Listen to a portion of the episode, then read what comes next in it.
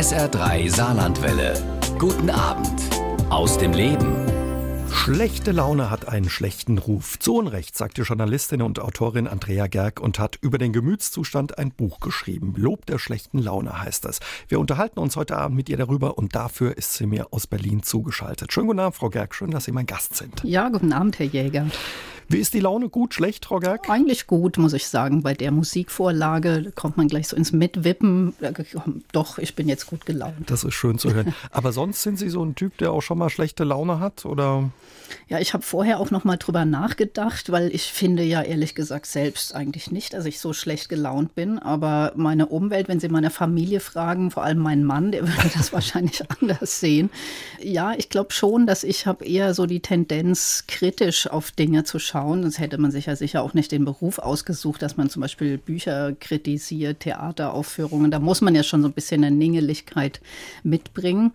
Und ich bin auch schnell unzufrieden, wenn was nicht so läuft, wie es eigentlich sein sollte, mhm. meiner Meinung nach, womit man schon mal zwei Sachen gefunden hat, was die schlechte Laune auslösen. Befeuert, ne? Also mhm. Ungeduld dann auch so ein bisschen. Sie haben schon gesagt, also wenn Dinge nicht so laufen, wie Sie möchten, das bereitet Ihnen schlechte Laune. Was ist noch so, wo Sie sagen, oh nee, also das ist nicht gut für die Laune.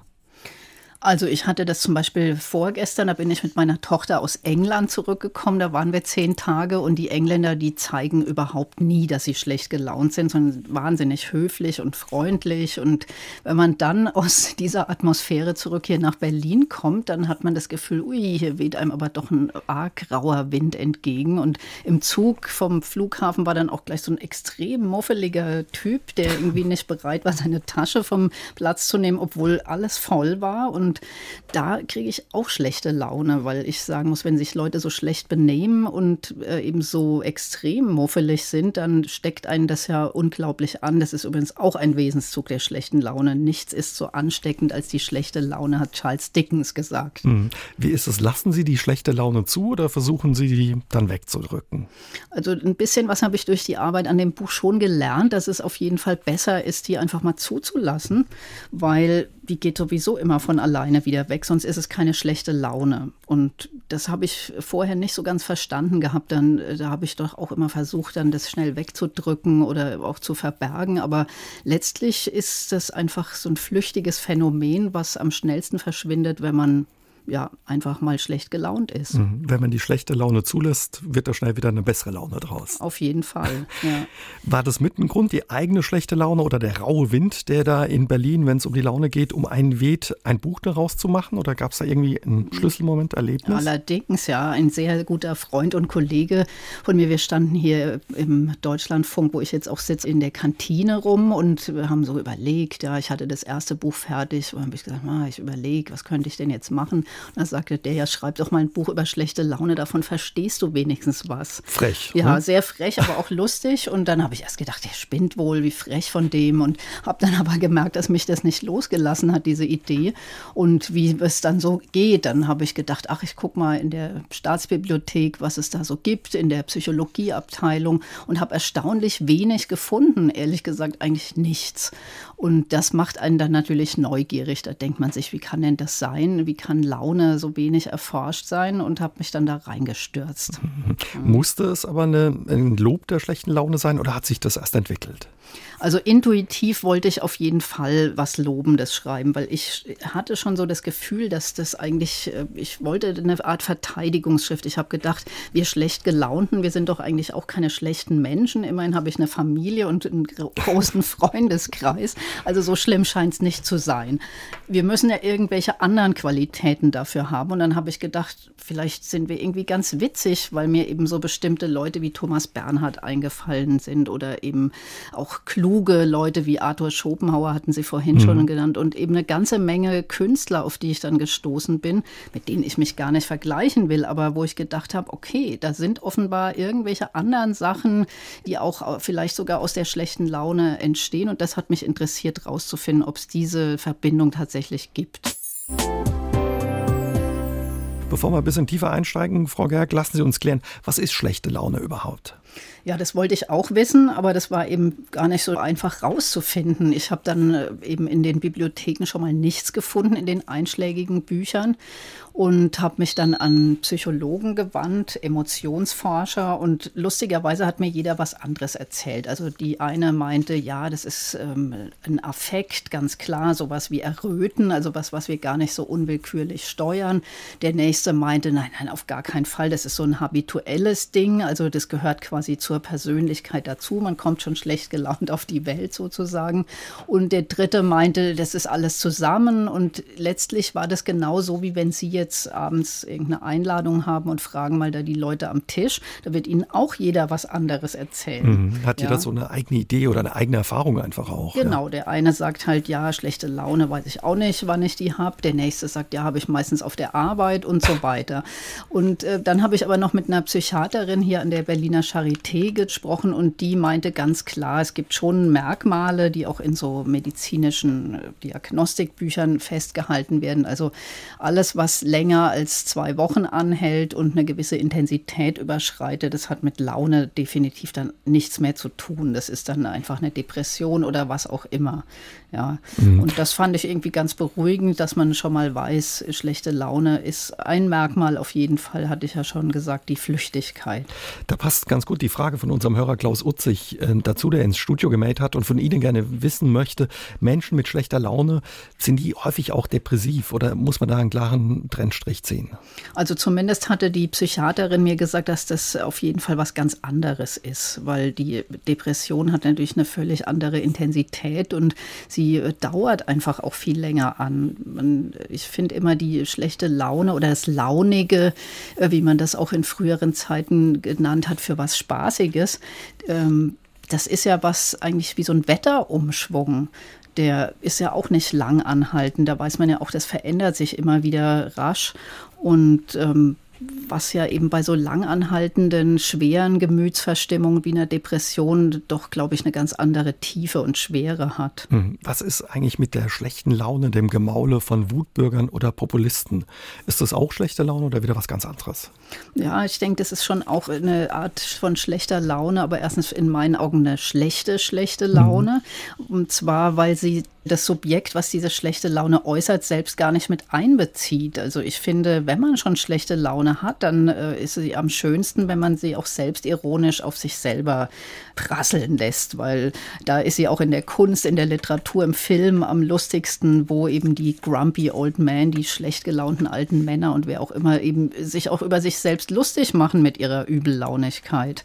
Und das machen ja diese Wutbürger überhaupt nicht. Oder wenn wir an Donald Trump denken, der trägt das ja wie so eine, ja, wie so eine Maske vor sich her. Und da ist das auch, glaube ich, ein Mittel, um andere still zu kriegen und um andere klein zu kriegen. Und man arbeitet vor allem mit der Angst, die das auch bei anderen Leuten auslöst. Mhm. Und das äh, ist für mich, wenn schon schlechte Laune, dann eine ganz schlechte, schlechte Laune.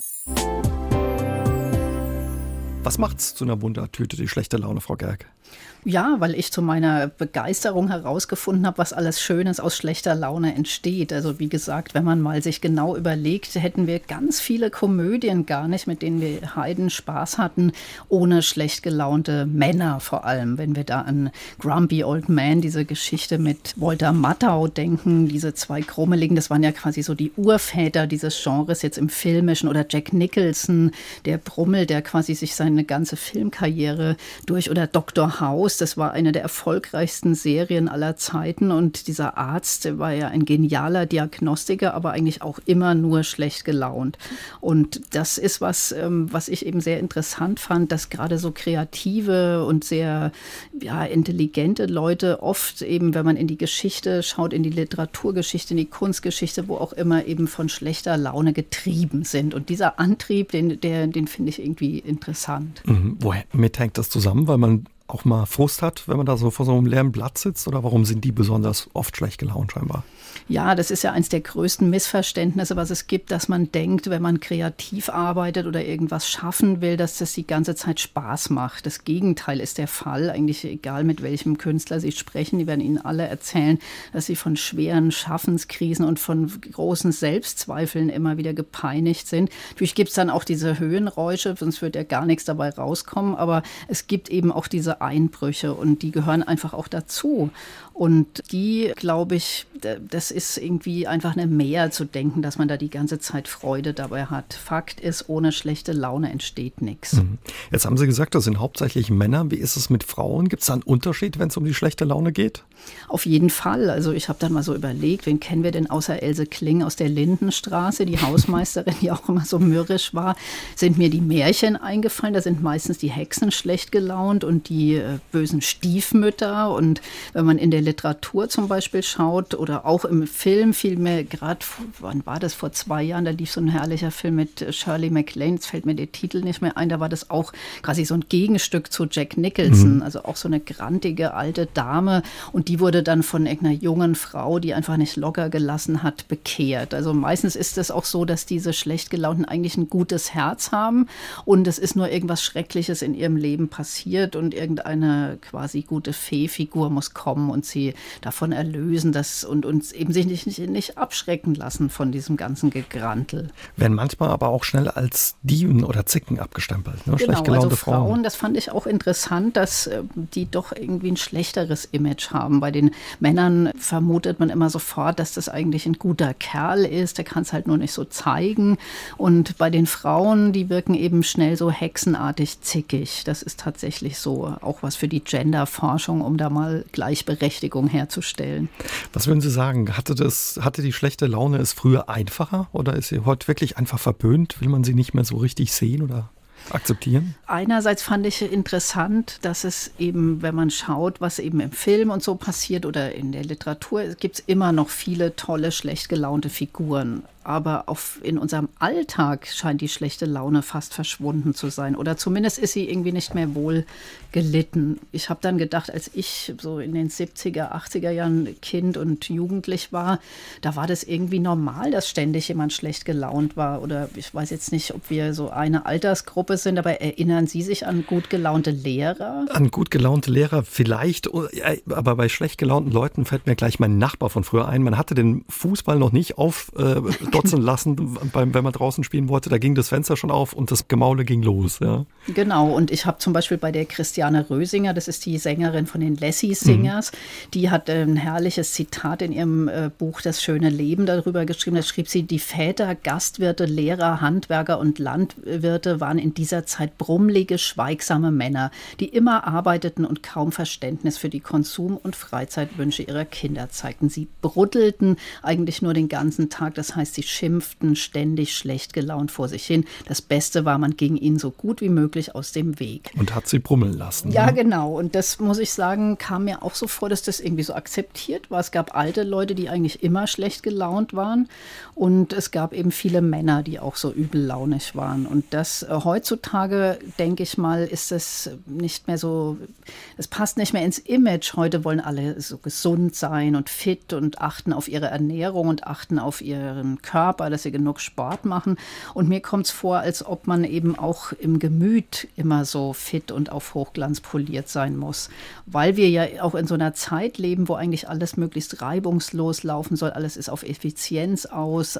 Es muss ökonomisch alles gut laufen. Und die schlechte Laune ist wie so ein kleiner Störfall, als ob irgendwas plötzlich so knirscht. Und das ist offenbar heute nicht mehr so gewünscht. Mhm. Sie schreiben auch in Ihrem Buch, also Emotionen sagen ja auch was über eine Gesellschaft aus. Und wie Sie sagen, es sagt ja was aus, wenn diese schlechte Laune nicht mehr ja, gewünscht ist oder diese Brummelbären oder wie auch immer.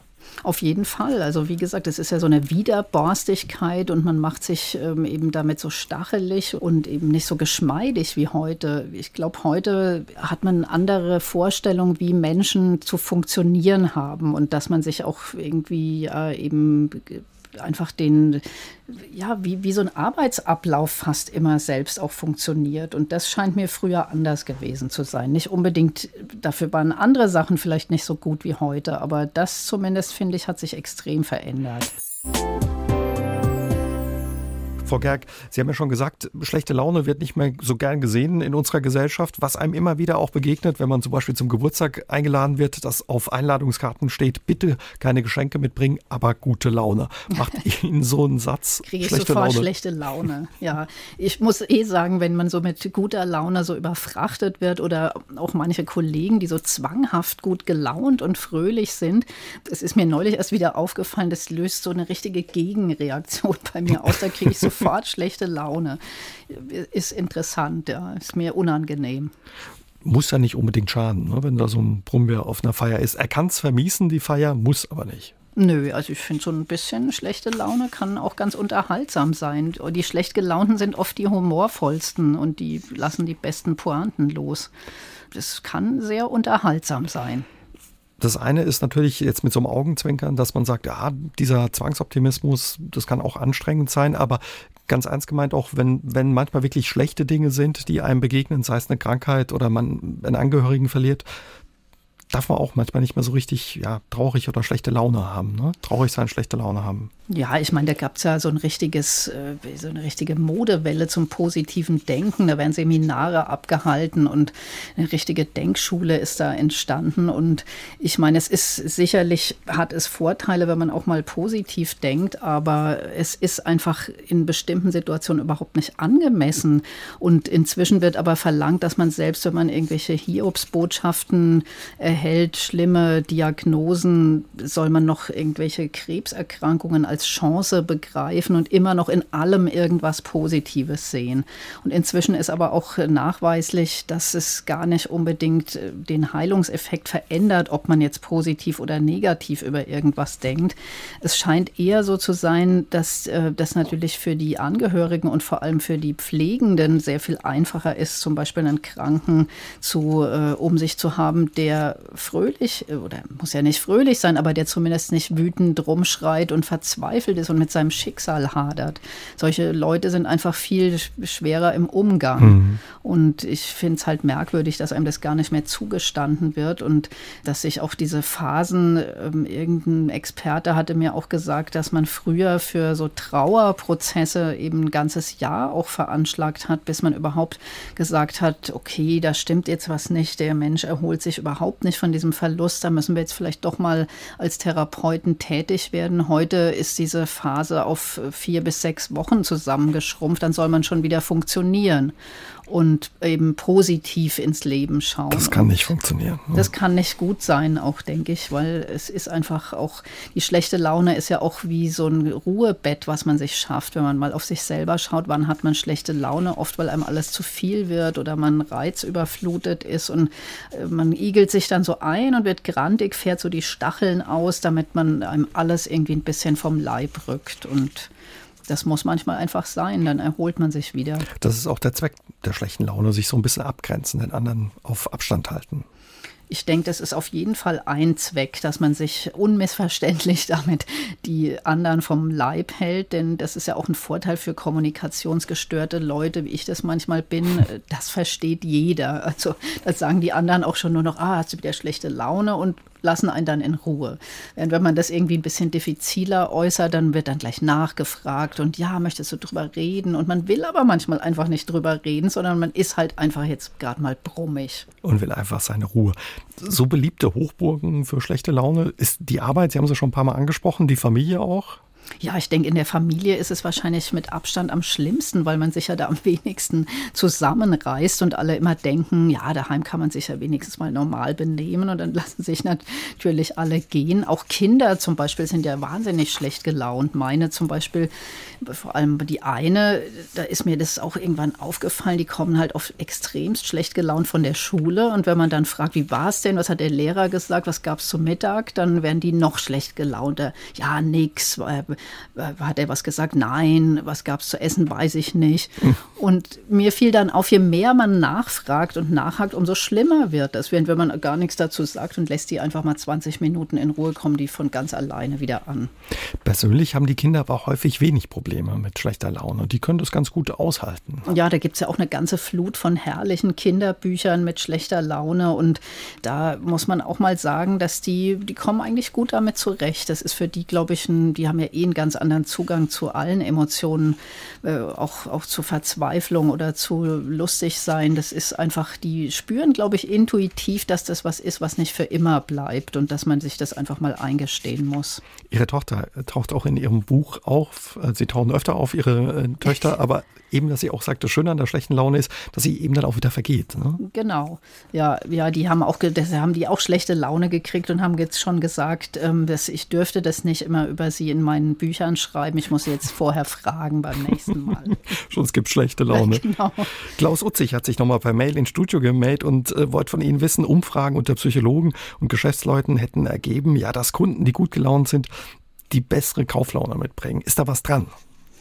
Das kann ich mir gut vorstellen. Also, weil wenn ich mir vorstelle, ich selber, wenn ich schlecht gelaunt bin, bin ich natürlich viel kritischer und will vielleicht auch nicht so leicht Geld ausgeben, sondern behalte eher was für mich. Was ist mit Frustkauf? Ja, Frustkauf ist ganz schlecht. Ich habe mir zum Beispiel schon mal ein Jahr Kleiderfasten verordnet, weil ich irgendwie gemerkt habe, ich mache tatsächlich dann manchmal diese Frustkäufe. Dann mhm. habe ich mir irgendwas gekauft, womit ich schon einen Tag später eigentlich unglücklich bin. Und dann habe ich mir mal ein ganzes Jahr überhaupt nichts gekauft und mir hat ehrlich gesagt gar nichts gefehlt. Kann ich jedem nur empfehlen. Man entdeckt seinen Kleiderschrank nochmal vollkommen neu. neu. mhm. Wie kommen Sie darauf, ähm, Frau Gerg, dass schlechte Laune produktiv macht? Sprechen Sie da aus Erfahrung auch ein bisschen? Ja, also ich meine, ich, wie gesagt, ich bin ja angeblich auch häufig schlecht gelaunt und bin jetzt nicht gerade unproduktiv, aber ich habe eben auch sehr viele Gesinnungsgenossen gefunden und ähm, es gibt auch Künstler, die sich explizit darüber sogar geäußert haben, wie stark schlechte Laune sie antreibt. Zum Beispiel der vielfach preisgekrönte Künstler und Illustrator Christoph Niemann, der häufig im Zeitmagazin schreibt, im New Yorker und so weiter, also illustriert er. Und der hat ganze Bildstrecken darüber gemacht, malt, wie unzufrieden er ist, während er arbeitet und wie, wie ihn die schlechte Laune einfach durch die Arbeit begleitet. Und man sieht es einfach, egal in welchem Bereich der Kultur man hinschaut, dass ähm, ja, selbst im Krimi, da bin ich zum Beispiel begeistert gewesen, was äh, ich schaue, wenn es geht, immer sonntags Tatort oder Polizeiruf. Und die sind ja alle wahnsinnig schlecht gelaunt. Hm, da gehört es ein bisschen dazu, oder ja, Womit also, hängt das zusammen, dass die immer so übellaunig sind? Ja, sicher ist natürlich erstmal, wenn das eine fiktive Figur ist, äh, einfach interessanter. Das hat eine größere Fallhöhe. Man kann jemanden, der jetzt nicht so positiv ist, einfach differenzierter zeigen. Da vermutet man immer noch irgendwas im Hintergrund. Und dann gibt es aber auch tatsächlich wissenschaftliche Untersuchungen, dass wenn man negativ gestimmt ist, man zum Beispiel genauer ist. Also wenn die haben in diesen Versuchen so eine Art Zeugenbefragungen fingiert und Leute, die eher in einer negativen Stimmung sind, können sich an viel mehr Details erinnern, als wenn man gut gelaunt ist. Und ähm, das ist natürlich für einen Kriminalkommissar, ob der jetzt äh, fiktiv ist oder nicht, denke ich mal, eine ganz wichtige Eigenschaft, dass man eben sehr, sehr genau hinschaut, dass man sehr detailgenau ist. Wobei natürlich bei diesen erfundenen Kriminalern ist es sicher, da weiß man immer nicht, sind die schon schlecht gelaunt auf die Welt gekommen oder ist es erst durch den Beruf, durch diese Vergeblichkeit auch ihres Tuns, dass die ja wissen, sie lösen zwar gerade einen Fall, aber hinter ihrem Rücken passieren schon wieder zehn andere schlimme Sachen. Newton und Schopenhauer sollen auch legendär schlecht gelaunt gewesen sein. Ja, das hat sicher auch damit zu tun, habe ich zumindest in deren Biografien gefunden, dass viele von diesen genialen Erfindern wie Newton ähm, oder auch Karl Markus Gauss, der Mathematiker, muss auch extrem übellaunig gewesen sein. Ähm, kann man auch herrlich übrigens in Daniel Kehlmanns Bestseller Die Vermessung der Welt nachlesen. Da hat er den auch so charakterisiert, dass er eben auch wahnsinnig einsam einfach ist, weil er immer viel schneller im Denken ist und viel mehr begreift und alle anderen kommen kaum nach.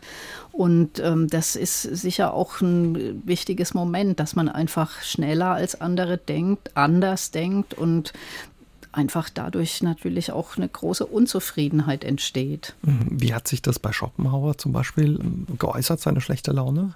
Ja, der muss ja wirklich äh, auch wahnsinnig zwanghaft gewesen sein. Das ist ja auch was, äh, was viele schlecht gelaunte Menschen mich auch äh, antreibt. Das alles musste genauso sein, wie er sich das vorgestellt hat. Also die äh, äh, Haushälterin durfte auf keinen Fall auf seinem Schreibtisch irgendwas verändern. Die Bank musste immer den gleichen Bankbeamten vorbeischicken und so weiter und so fort. Und am Schluss hat er aber doch noch zu einer gewissen Glückseligkeit mit seinen Pudeln, seinen legendären gefunden und ist eigentlich doch noch so ein ganz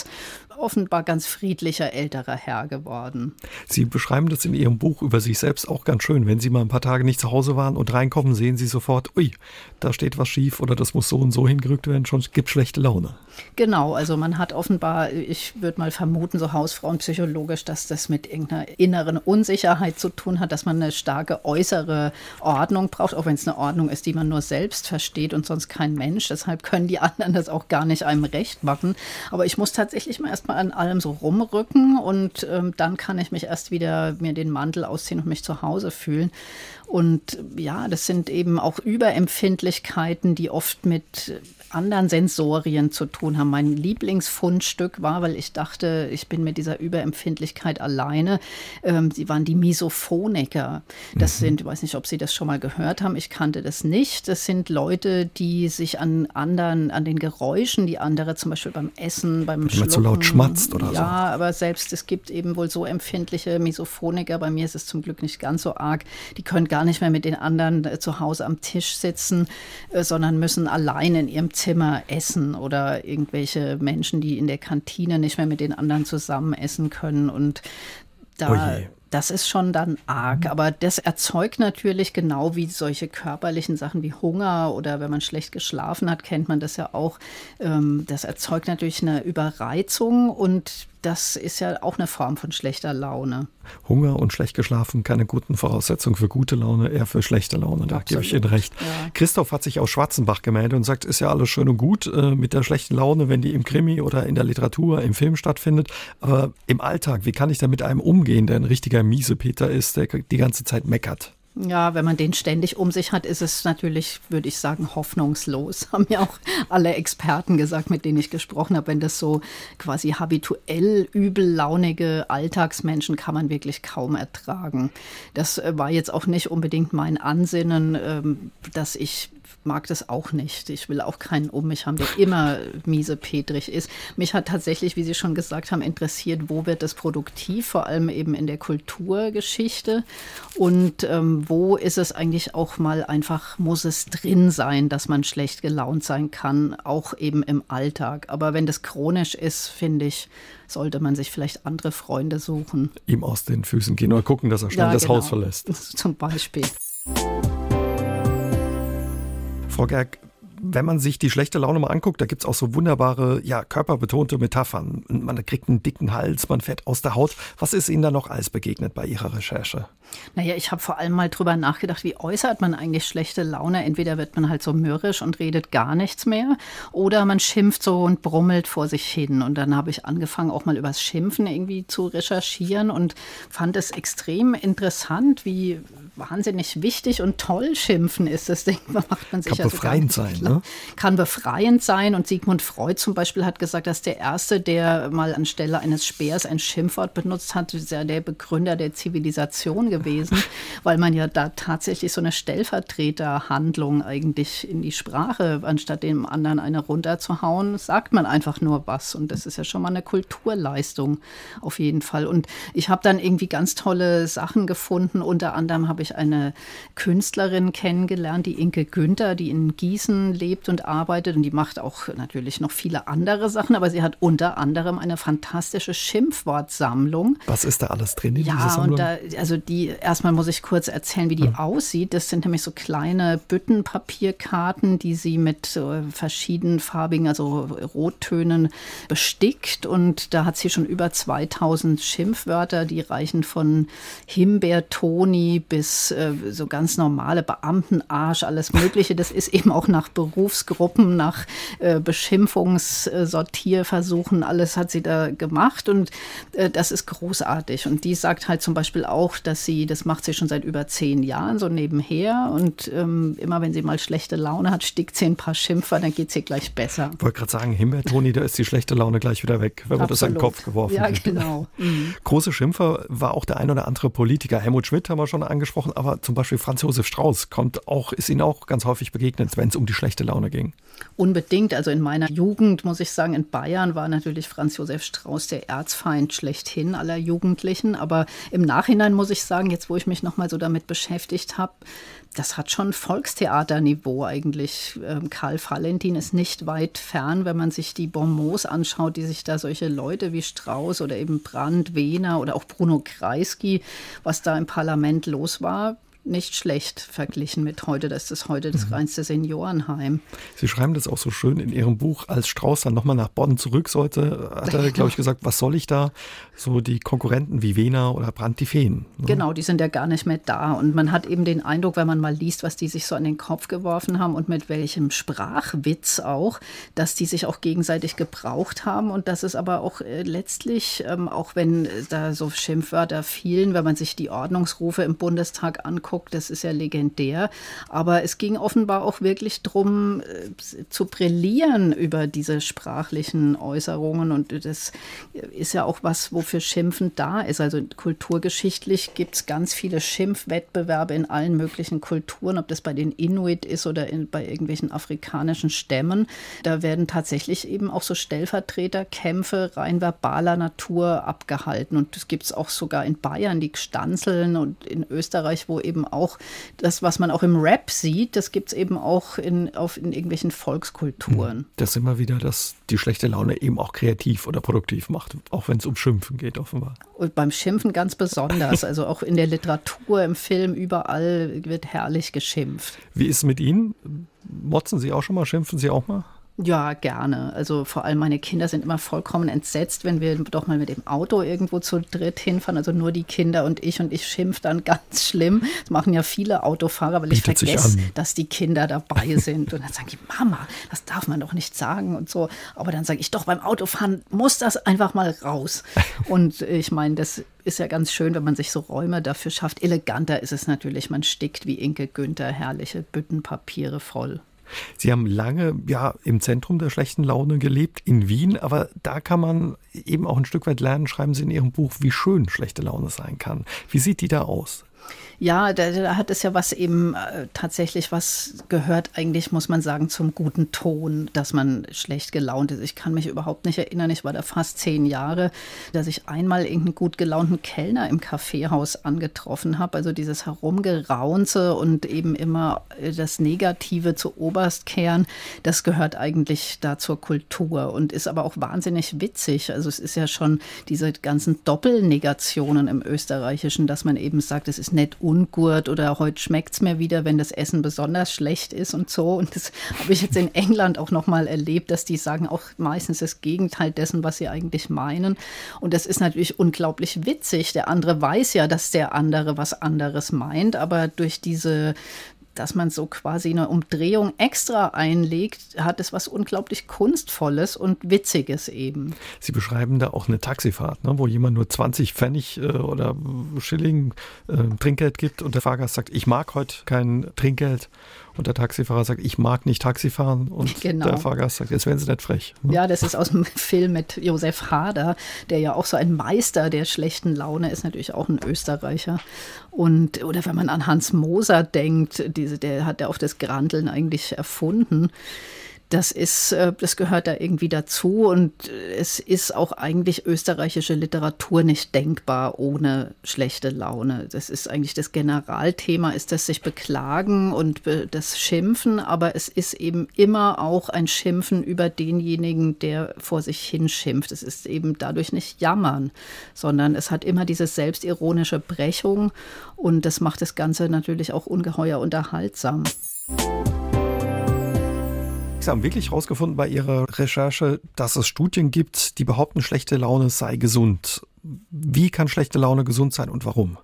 Naja, sie ist das schon mal rein physiologisch. Das weiß man ja selbst, wenn man irgendwie den Druck ablässt, dann äh, sinkt natürlich der Pegel. Äh, heißt auf den Körper bezogen, dass zum Beispiel der Blutdruck sinkt, wenn man äh, seinen Ärger Luft machen kann. Und das ist natürlich in manchen Situationen nicht möglich. Leu denken wir an Leute, die in Serviceberufen arbeiten, in bestimmten Situationen in Callcentern oder in der Hotellerie oder in der Luft Luftfahrt oder wo auch immer, die werden ja quasi darauf gedrillt, dass sie das nicht zeigen dürfen, wenn sie sich über was ärgern oder wenn Kunden unfreundlich sind. Und das ist extrem ungesund, weiß man inzwischen, dieses, wenn sie das runterschlucken sollen. Mhm. Sie waren auch in Hotels unterwegs und haben sich mal umgehört, wie die damit umgehen. Wie machen die das, dass sie ja meistens gut gelaunt sind?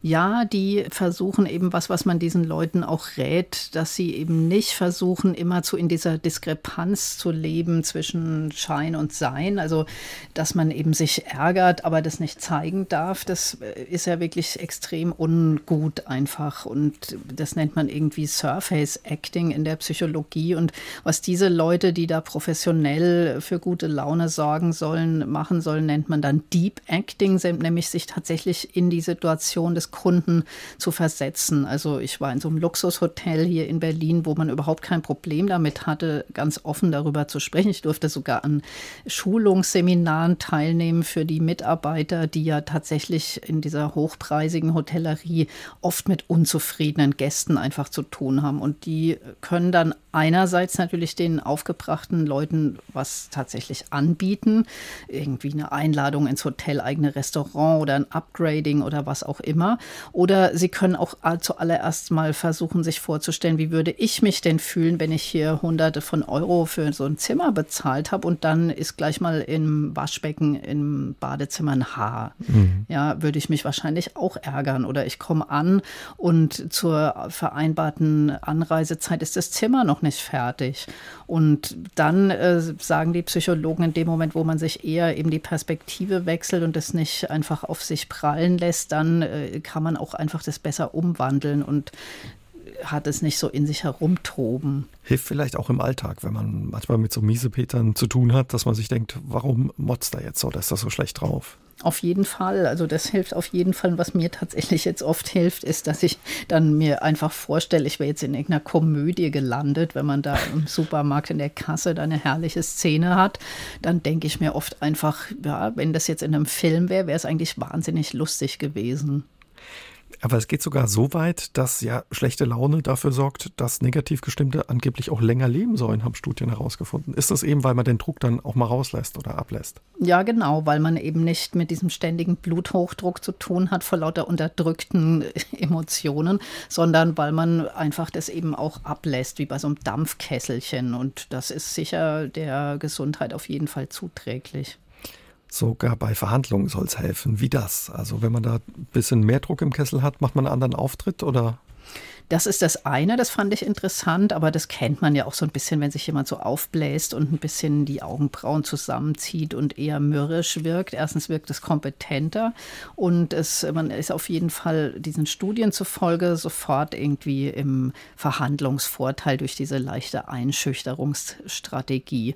Und wenn man dann noch ein bisschen dazu schimpft, da gibt es dann auch wieder noch Studien, dass Leute, die schimpfen, auf andere ehrlicher wirken, witzigerweise wahrscheinlich, weil man Komisch, ja. Indirekt so nimmt, dass derjenige authentischer ist, weil er eben zeigt, was er denkt, vermeintlich. Lustigerweise kam bei der einen Studie, die ich gelesen habe, eben auch Donald Trump zum Beispiel bei seinen Wählern genau wegen seines vielen Schimpfens als ehrlicher rüber. Das ist allerdings, da fehlt offenbar der Schritt, dass man sich denken muss, manche Leute inszenieren einfach auch bestimmte ja. Schimpftiraden und benutzen das einfach als Einschüchterungsstrategie und dann ist es natürlich nicht lustig. Frau Gerg, wie war das für Sie, sich so intensiv mit der schlechten Laune zu beschäftigen? Also ich habe mich großartig amüsiert. Ich bin seitdem total beruhigt, dass es so viele tolle Leute gibt, die viel mehr und äh, interessantere Sachen geschaffen haben als ich, die notorisch schlecht gelaunt waren und sind. Und bin eigentlich seitdem nur noch gut gelaunt. Naja, so stimmt's nicht. Ich bin eigentlich immer noch so schlecht gelaunt, aber ich mache mir jetzt nicht mehr so viel draus. Und ich habe auch zum Beispiel gelernt von dem äh, Philosophen Wilhelm Schmid, den vielleicht viele kennen, weil er Bestseller über Glück und Gelassenheit geschrieben hat, also über Dinge, wo man denkt, darum geht es doch im Leben, dass man immer gelassen und immer glücklich und zufrieden ist. Und der hat eben eigentlich plädiert er schon seit ganz langer Zeit für ein Menschenrecht auf schlechte Laune, heißt es in seiner Philosophie der Lebenskunst. Und da wollte ich natürlich mit ihm drüber sprechen und wissen, warum, was er jetzt als der große Glücksphilosoph eigentlich an der schlechten Laune so wichtig findet. Mhm. Und das fand ich sehr erhellend, weil der sagt halt, ähm, es kann einfach nicht darum gehen, dass man immer nur zufrieden ist. Das würde ja bedeuten, dass man in so einer totalen Monokultur lebt. Und wenn man zufrieden und glücklich ist, dann schafft man auch nichts. Dann geht man raus und äh, legt sich in die Hängematte und isst ein Eis. Aber man schafft einfach äh, keine Probleme aus der Welt. Und worum es gehen muss bei der Lebenskunst, ist, dass man einfach beides im Leben hat. Zu einem geglückten Leben gehört das Positive, aber auch das Negative. Und das muss man sich einfach, finde ich, nur immer wieder mal klar machen, weil das klingt zwar banal, aber es scheint eben nicht mehr selbstverständlich zu sein. Eine Hörerin hat auch gemailt ins Studio und hat gesagt, Mensch, schönes Thema heute Abend und ich merke auch, ich bin mit meiner schlechten Laune in guter Gesellschaft. Ja, schön, freut mich. Wie waren die Reaktionen auf Ihr Buch? Äh, haben da viele gesagt, ist er jetzt verrückt? Nee, das hat ein riesiges Medienecho vor allem, weil es offenbar doch so einen gewissen Nerv getroffen hat und auch, ja, glaube ich, viele Leute das sehr witzig fanden und froh waren, dass man eben auch mal sieht, dass es eben was wirklich Produktives hat und eben auch, ich glaube, das Buch zeigt schon, ich will mich nicht selber loben, aber dass schlechte Laune wirklich sehr, sehr lustig sein kann und das war auch mein Ziel, das mal rauszuarbeiten, wie viel Witz da drin stecken kann und wie viel Spaß das machen kann, anderen dabei zuzuschauen zuzuschauen, wie sie schlecht gelaunt sind. Und es macht vor allen Dingen viel Spaß, es auch zu lesen und macht gute Laune. Und Sie sagen ja auch in Ihrem Buch, jeder sollte sich ab und zu den Luxus gönnen, schlecht gelaunt zu sein. Absolut. Also ich finde, es ist tatsächlich, in, weil wir alle ja so wahnsinnig gut funktionieren heutzutage und diesen kleinen Störfall, dass man sich mal so ganz nur bei sich ist, weil das ist man tatsächlich. Ich finde, wenn man schlecht gelaunt ist, dann ist man in dem Moment wirklich sich selbst der oder die Nächste und kümmert sich überhaupt nicht mehr drum, was die anderen von einem denken. Und wenn man sich das mal klar macht, das ist doch tatsächlich was, was man sich ohne Selbsterfahrungskurs und alles, sondern eben nur mit einer Prise schlechte Laune einfach hin und wieder mal gönnen sollte. Und das Gute ist, sie ist flüchtig und danach ist man meistens ein bisschen besser zumindest gelaunt. So ist es. Zumindest sagt es meine Tochter. Und der wollen wir mal glauben. Vielen Auf Dank jeden Fall. für das Gespräch. Ja, sehr Frau gerne. Dankeschön. Ja, Ihnen einen schönen Feiertag, Ihnen da draußen auch ohne schlechte Laune und ja, allen einen schönen 1. Mai. Und wenn Sie möchten, können wir uns nächsten Dienstag wieder hören. Bis dahin, passen Sie gut auf sich auf. Tschüss und gute Nacht, sagt Ihr Uwe Jäger. SR3 aus dem Leben. Immer dienstags im Radio, danach als Podcast auf sr3.de.